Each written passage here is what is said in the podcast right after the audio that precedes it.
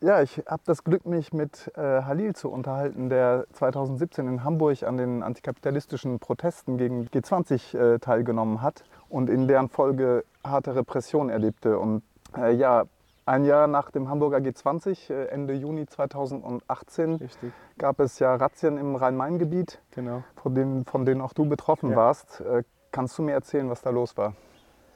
Ähm, grüß dich erstmal. Moin.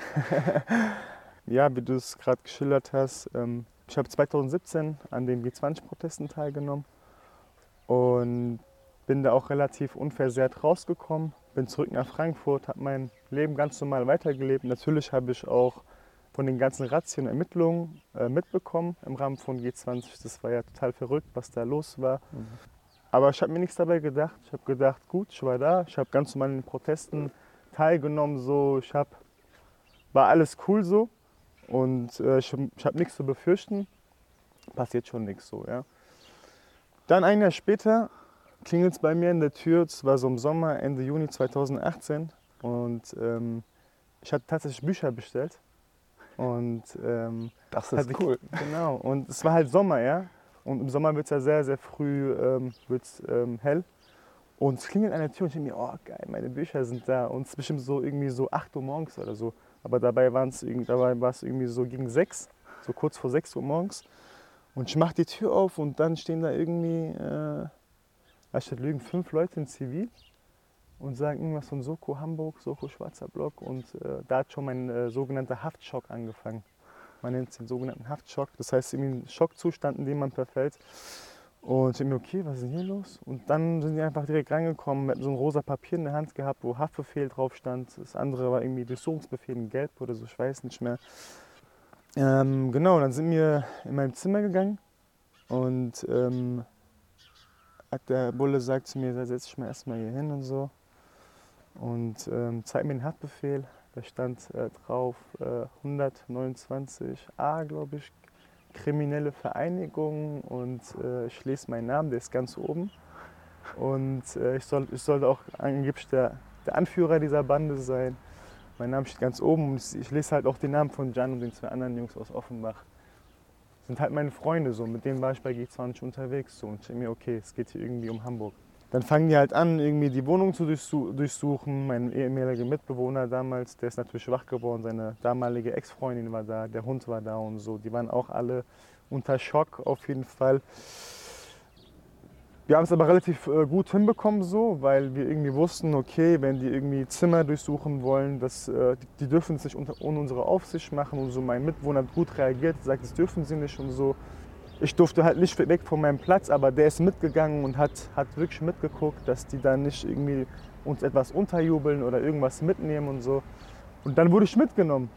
Ich wurde mitgenommen aufs Revier, aufs, äh, aufs Präsidium, äh, das Polizeipräsidium in Frankfurt. Und ähm, da hat man nochmal versucht, mich zu interviewen. Ich wurde mitgenommen auf ein Zimmer von dem Typen, von dem Bullen, der hat versucht, mich zu interviewen und hat gesagt, ja hier, sag doch mal und so, was war denn da eigentlich los und so, sag mir mal, nenn mir mal ein paar Namen, wer hat uns organisiert und so. Und hab gar nichts, wovon der spricht, was, was, was organisiert so? Und, und packt, das war das Geilste, der packt, der packt sein Handy aus und macht so, ja erzähl mal jetzt, was habt ihr da gemacht? Willst du mich verarschen oder was? Nimmst du mich da auf? Äh, nö, ich stimm dich gar nicht auf. Ich pack mal dein scheiß Handy weg, Alter. Meinst du, ich bin blöd oder was? Und dann hat er sein Handy ausgepackt und dann kam auch sein Kollege rein und dann gab es so ein kleine und dann kam der Kollege rein und meinte, hier, mein, mein Kollege ist ein guter, das ist ein guter Mensch so. Das ist ein korrekter Typ, auf dem kannst du hören so. Der hat keine bösen Hintergedanken, der ist nicht so wie ich und so. Und der kennt sich aus mit Gesetzen so. Hier, sagt mal, was, was, was ihm droht und so. Und der sagt so, ja, ja, schwere Fall von Sachbeschädigung, äh, Brandstiftung, Körperverletzung und so. Du wirst schon mindestens fünf Jahre reinkommen, so. Du bist auch der Älteste und so. An deiner Stelle würde ich jetzt auspacken, so. Das ist der einzige Moment. Das ist genau dieser Moment. Das ist deine einzige Chance, wo das. Da geht es jetzt um alles. Da geht es um dein Leben, so. Jetzt, jetzt, jetzt gib uns ein paar Namen und ich verspreche, du kommst heil davon, so. Und ich habe gesagt, ey Leute, so. Fickt euch, Mann. Ganz ehrlich, ich falle auf diese Nummer, falle ich drauf ein, so für mich ist jetzt beendet, nehmt mich mit, wohin ihr auch immer wollt, in, den Knast oder wohin, aber lasst mich bitte in Ruhe, ja. Das lief alles ohne Anwältin oder Anwalt Das lief ab. alles ohne Anwalt. Das war einfach so, äh, das war eine inoffizielle Verhörung von den Bullen. Ähm, zwei eine geplante Operation gegen uns vier. Und es lief auch alles gleichzeitig ab. Und es gab auch für jede Person einen zuständigen Bullen so. Und äh, der zuständige Bulle für mich, der hat es unoffiziell gemacht. Ich weiß nicht, ob das legal ist, illegal ist, ob es eine Grauzone ist, aber die Bullen machen es immer wieder so. Und da war kein Anwalt oder so, nichts dabei. Ähm, ich habe natürlich die Klappe gehalten. Und dann äh, bin ich den Gefangentransporter gekommen und da waren dann die anderen Jungs und die haben gehört, ey, du bist auch da. und, und, dann äh, ging es nach Hamburg, oder? Und dann ging es nach Hamburg, straight okay. nach Hamburg. Und das Verrückte ist, eigentlich, wenn man mit einem Haftbefehl festgenommen wird, und ähm, also ich komme ja aus Frankfurt und mhm. habe einen Haftbefehl aus Hamburg, soll in Hamburg in den Knast kommen. Eigentlich kommt man dann in Frankfurt in einen Knast oder in eine Zelle in einem Polizeirevier und wird dann mit dem Gefangenentransporter mitgenommen. Ein Gefangenentransporter, der fährt quasi von Stadt zu Stadt, von Knast zu Knast und sammelt Leute ein und setzt Leute ab. Das heißt, der normale Weg wäre gewesen, über diesen Gefangentransporter nach Hamburg zu kommen. Und es hätte ungefähr zwei Wochen gedauert. Aber wir wurden direkt mit einem Polizeitransporter nach Hamburg eskortiert. Und das letzte Mal, als das passiert ist, war das bei, war bei der RAF. Das war von Anfang an eine Show. Das war von Anfang an ein Showprozess. Da sollte irgendwie eine Stimmung aufgeheizt werden. Es sollte so medial auch so äh, dargestellt werden, als wären wir die gefährlichsten Leute, als seien wir ultrakriminell, als seien, als seien wir Gewalttäter. Es war eine totale Show, ja. Und wir vier total reine Akten, noch nie aufgefallen, äh, studieren. Zwei von uns Einser Abi gemacht, so der Jan und ich, der studiert, der Jan studiert äh, Informatik, ich Bioverfahrenstechnik an der FH, so, also ganz, ganz normale Leute, irgendwie so, sag mal, Vor Vorbildsbürger, ja. Und wir, und wir sollen diese, diese Anführer sein, dieser, dieser kriminellen Bande so. Ja, total verrückt. Abgefahren. Dann sind wir nach Hamburg gekommen und sind in Untersuchungshaft, Anstalt Hamburg. Da sind wir gelandet. Mhm. Genau. Und dann magst du ein bisschen was erzählen über den Knastaufenthalt? Also ihr wart erst in U-Haft. Wie, wie lange wart ihr da? 7, 28. Juni wart ihr dann quasi in 27. Hamburg. Juni. Wir ja. sind sofort am selben Tag, wurden wir halt eskortiert direkt in die, in die UH, UHA. Mhm. mhm. Genau. Und dann saßen wir da acht Monate lang. Und am Anfang ist es so, dass man, äh, man ist quasi in so einem Aufnahmeprozess. Das ist ein sehr anstrengendes Prozedere. Und ähm, man kommt in eine Sammelzelle, so wie man es kennt, wenn man zum Beispiel auf einer Demo oder so festgenommen wird, dann kommt man auf so eine Sammelzelle mit anderen Leuten. Oder beim Fußball. Oder beim Fußball zum Beispiel. Oder bei anderen Großveranstaltungen. äh, kommst du auf eine Sammelzelle und dann sind da andere Leute, denen geht es so wie dir, die sind so ein bisschen so, okay, was ist hier gerade los so? Ich bin irgendwie hier gelandet, keine Ahnung warum. Man tauscht sich aus und die, die Schließer da, die sind total unfreundlich und man fragt die irgendwie, was, was machen wir jetzt hier, warum warten wir hier? Und darauf bekommt man auch keine Antwort so. Irgendwie nur so, halt die Klappe und Tür zu. Und ähm, dann wartest du da zwei Stunden und dann wirst du da rausgeholt. Und dann sagst du ja, was ist los? Wohin es jetzt hin? Also bei mir war es dann so, ich wurde dann plötzlich da rausgeholt. Ich war ja mit Jan und mit den anderen. Und dann wurde ich da rausgeholt und wurde dann allein in eine Zelle gesteckt. So. Und dann so, was ist los hier? So, warum bin ich jetzt allein in der Zelle? So. Und ich war noch nie in meinem Leben im Knast. Ich habe noch nie diese Erfahrung gemacht. Weißt du, für mich war das, ja das allererste Mal so. Und natürlich hast du auch Angst. Du denkst, was ist los hier? Was machen die mit mir so? Und und dann bist du da drinnen und äh, die Zeit vergeht total langsam und so und äh, du klopfst und du klingelst und du hast halt viele Fragen. Du sagst, ey, was ist los hier, was macht mit mir und so. Und du bekommst keine Antwort. Ganz irgendwie, halt die Klappe, halt die Klappe und so. Und dann wirst du da rausgeholt und kommst dann irgendwie zu einem Arzt erstmal der dir dann irgendwie Fragen stellt, ob du bestimmte Krankheiten hast, ob du irgendwie äh, suizidgefährdet bist, ob du irgendwie daran denkst, dich umzubringen und so. Und dann wirst du von ihm irgendwie abgetastet, kontrolliert. Dann wirst du da rausgeholt, in die nächste Zelle gesteckt, dann warst du da, da nochmal zwei Stunden und dann wirst du da wieder rausgeholt, dann wirst du in eine Dusche gesteckt und dann sollst du dich total nackig ausziehen und dann wirst du da nochmal so komplett kontrolliert, musst in die Hocke gehen, dann wird geguckt, ob du da vielleicht was versteckt hast oder so. Und dann musst du duschen und die stehen daneben, die gucken zu, dass du dich da richtig abduschst und so. Und dann ist da irgendein wildfremder Typ so, der auch irgendwie, ich kann mich erinnern, so, der auch total verängstigt war und so neben mir saß, nackig. Dann sitzt, sitzt du da irgendwie nackt und wartest, bis du da deine Klamotten wieder bekommst, ziehst dich an und dann kommst du erst auf die Zelle, die für dich bestimmt ist. So. Aber bei mir war das leider nicht so. Ich wurde auf die äh, Es gibt die Sicherungsstation, das ist quasi die Psychiatrie vom Gefängnis. Okay. Ich wurde dahin gebracht. Ich wurde quasi in diese psychiatrische Station gesteckt. Wieso? Keine Ahnung, ich Hm. kann es dir auch nicht sagen, warum. Ich glaube, das ist einfach, also die anderen Jungs, die wurden auf ganz normale Zellen gebracht, ja. Hm. Ich glaube einfach, mein Stationsleiter, der hat auf mich einen Eindruck gemacht, dass er ein totaler Rassist, Rassistenschwein war und auch Hm. so von seiner Einstellung total rechts war. Und hat natürlich mitbekommen, das sind, äh, das sind Leute von G20, das sind irgendwelche Zecken und dann sind es auch noch irgendwelche, ja, vermeintliche Ausländer, Migranten oder so. Das hat ihm gar nicht gepasst, so in seinem Weltbild. Und ich glaube, der wollte mir einen auswischen. Und dann war ich in der psychiatrischen Station. Da musst du auch deine Klamotten, da darfst du nicht mit deinen eigenen Klamotten rein, weil du kannst irgendwie einen Gürtel haben, du kannst Schnürsenkel haben, du könntest dich ja damit äh, verletzen oder so. Muss ich auch wieder alles abgeben, habe dann so eine Jogginghose bekommen und so ein Longsleeve. Ich war drei Tage lang durchgehend da drinnen. Da war durchgehend das Licht an. Das Licht wurde nicht ausgemacht. Da war eine Kamera drin. Da war total alles total hygienisch und weiß, sehr grelles Licht. Es gab keinen Toilettendeckel oder so. Alles war so gemacht, alles war so glatt, dass du dich bloß nicht selbst verletzen kannst. Ja? Und dann gab es ein kleines Fenster, ja? so ein kleines Fensterchen an der Tür. Und das alle fünf Minuten ein Wärter vorbeigelaufen hat reingeguckt.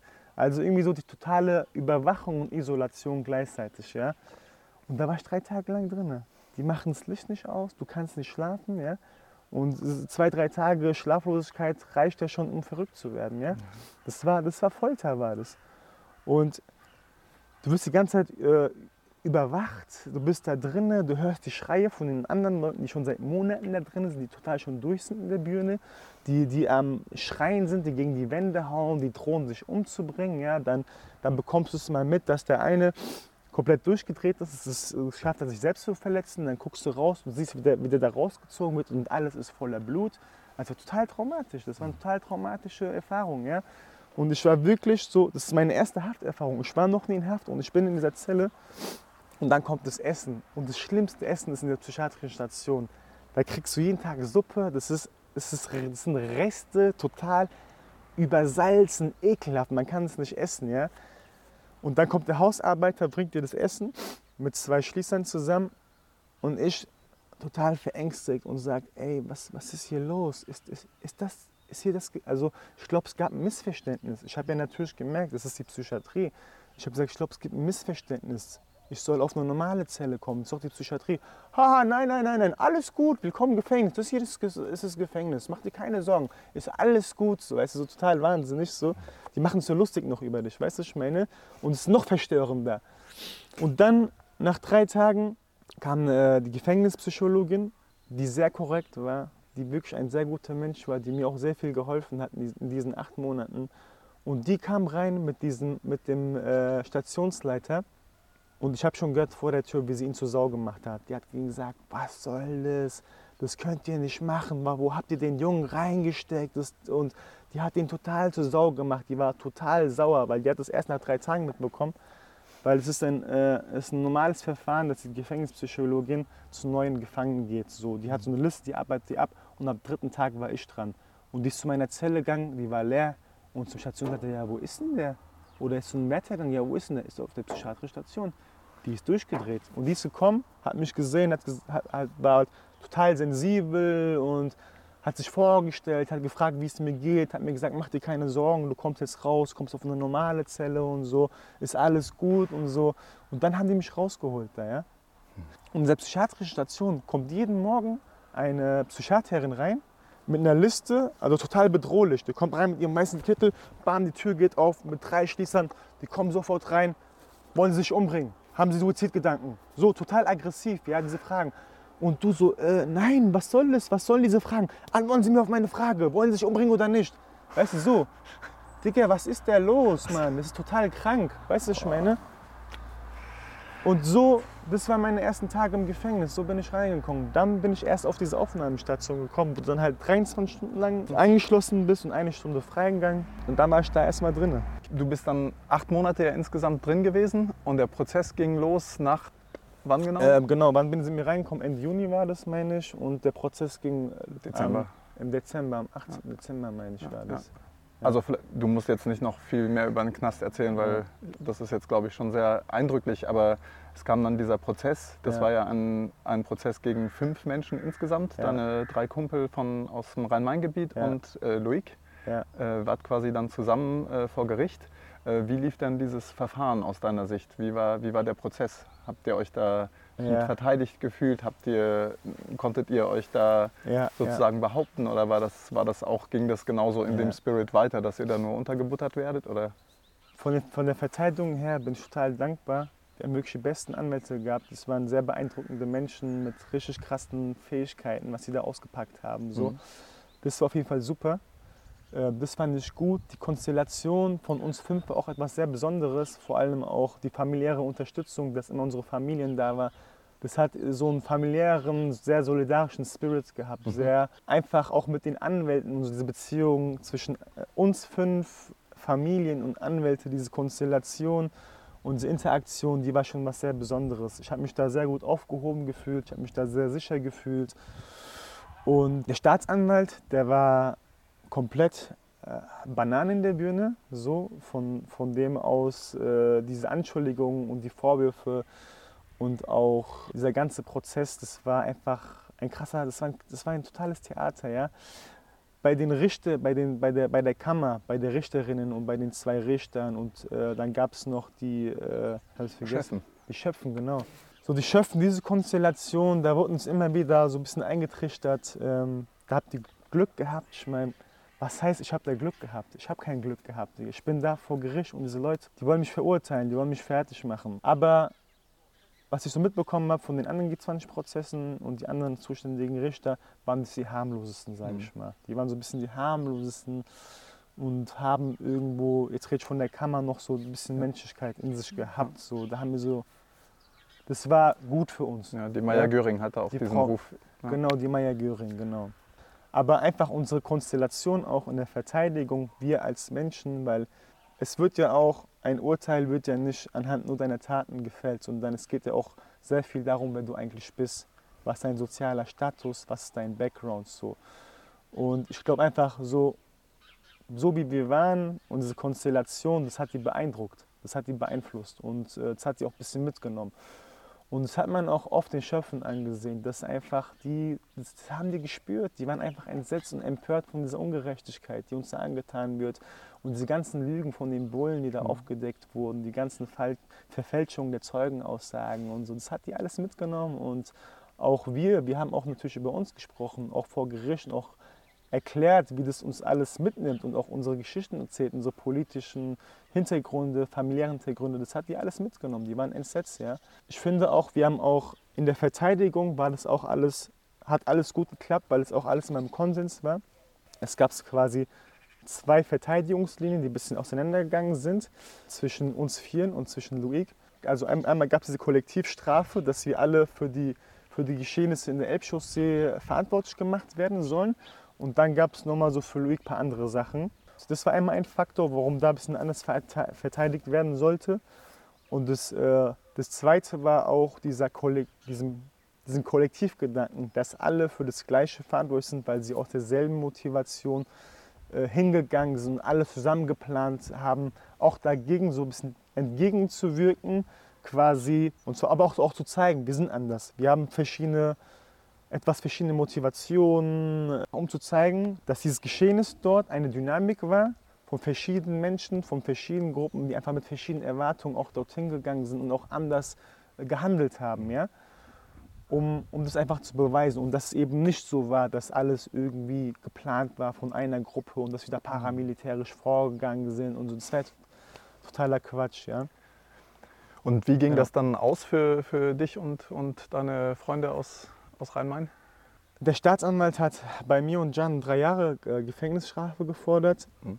Dann wurde ich, zu, ich wurde dann von der Richterin zu ein Jahr sechs Monaten äh, auf zwei Jahre Bewährung verurteilt. Der Jan äh, auf ähm, ein Jahre drei Monate auf Bewährung verurteilt und die anderen Jungs nur Arbeitsstunden. Und dann ist der Staatsanwalt in Revision gegangen Mhm. gegen uns alle. Mhm. Gegen Jan und mir wurde der Revision von, vom BGH nicht stattgegeben. Das heißt, er wollte, dass sie drei Jahre in den Knast wollen. Es wurde nicht stattgegeben, aber bei den anderen Jungs ja.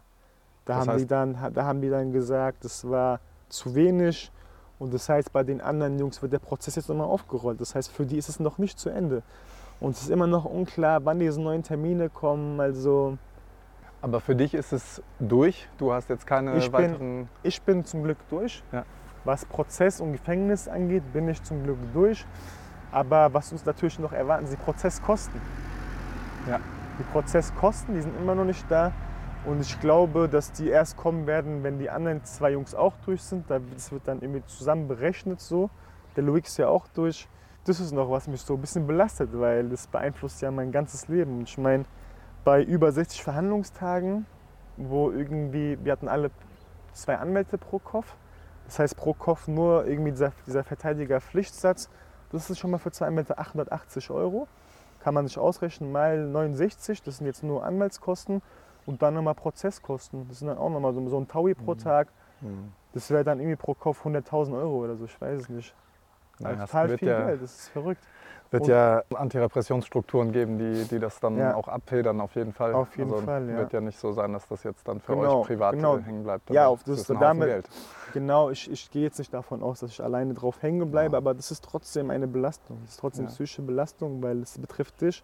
Ich hoffe sehr und ich glaube daran, dass wir nicht alleine drauf hängen bleiben und dass es äh, Antirepressionsstrukturen, die, die gibt es ja, das weiß ich ja. Und ich weiß auch, dass sie uns unterstützen werden. Aber ich weiß auch, dass wir nicht die Einzigen sind, die Repression erleben. Es gibt total, also allein nur im Rahmen von G20 gibt es total viele Verhandlungen. Ja. Jetzt soll's neue sollte es neue Verhandlungen geben, Rondenberg zum Beispiel, da sollte nochmal so ein Mammutprozess gemacht werden und mit demselben Konstrukt wie bei uns vorgegangen werden. Also wir waren ja quasi, ich bin ja der Meinung, Kollektiv. wir waren das erste Experiment, ja, da hat es ungefähr geklappt, da haben die, das ging total lange, das war quasi so wie eine Fortbildung für die Repressionsapparate, für die Staatsanwaltschaft, für die Richter. Die haben ein neues, neu, neues Konstrukt, eine neue Konzeption da aufgebaut, das hat teilweise funktioniert, teilweise nicht, aber das, die haben Erfahrungen gesammelt, die haben daraus gelernt. Und jetzt, was sie wollen, ist quasi diese Konstruktion auf andere Leute anzuwenden. Und das wollten sie jetzt bei Rondenbank machen. Es gibt total viel Repression, es gibt richtig viele politische Gefangene. Deswegen sind auch die, so die Antirepressionsstrukturen ein bisschen überfordert Klar. manchmal. Und deswegen ist auch nochmal so von, von meiner Seite aus nochmal ein Aufruf an, an alle Menschen, die dieses Interview sehen oder auch hören, nochmal da mehr Energie und Support reinzustecken und da viel mehr zu machen, weil ähm, die Leute sind wirklich angewiesen auf diese Unterstützung, auf diese Hilfe und es ist eine große Hilfe. Ja. Ja. Tja, fünf Jahre danach ist G20 nicht vorbei. Ist nicht Auf jeden vorbei. Fall nicht in Ja. Sachen Repression. Ja. Vom politischen her und auch jetzt persönlich, du bist jetzt, das ist ja schon jetzt ein paar Ja. Jahre her. Ja. Wie bist du in deinem Alltag wieder gelandet? Was nimmst du mit davon? Sind da Sachen, die hängen bleiben, die dich nach wie vor sehr schmerzen? Gibt es Sachen, die Ja. dich auch, wo du was gelernt hast, wo du sagst, das hat dich gestärkt für dein, für dein jetziges Leben? Wie ist dein Alltag jetzt im, im Nachklapp zu diesem ganzen, zu dieser Odyssee, zu dieser Reise nach Hamburg, zu der. Zeit im Knast? Ja, ja, ja. Was ich mitbe- mitgenommen habe, ist, in dieser Zeit war es total wichtig für mich, nicht alleine zu sein. Meine Lebensphilosophie ist so ein bisschen und ähm, was mich auch so immer wieder gestärkt hat, wodurch ich vieles überwinden konnte im Leben. In allem Schlechten steckt auch etwas Gutes. Es gibt auch eine gute Seite, also in jedem Schmerz eine Erkenntnis, oder?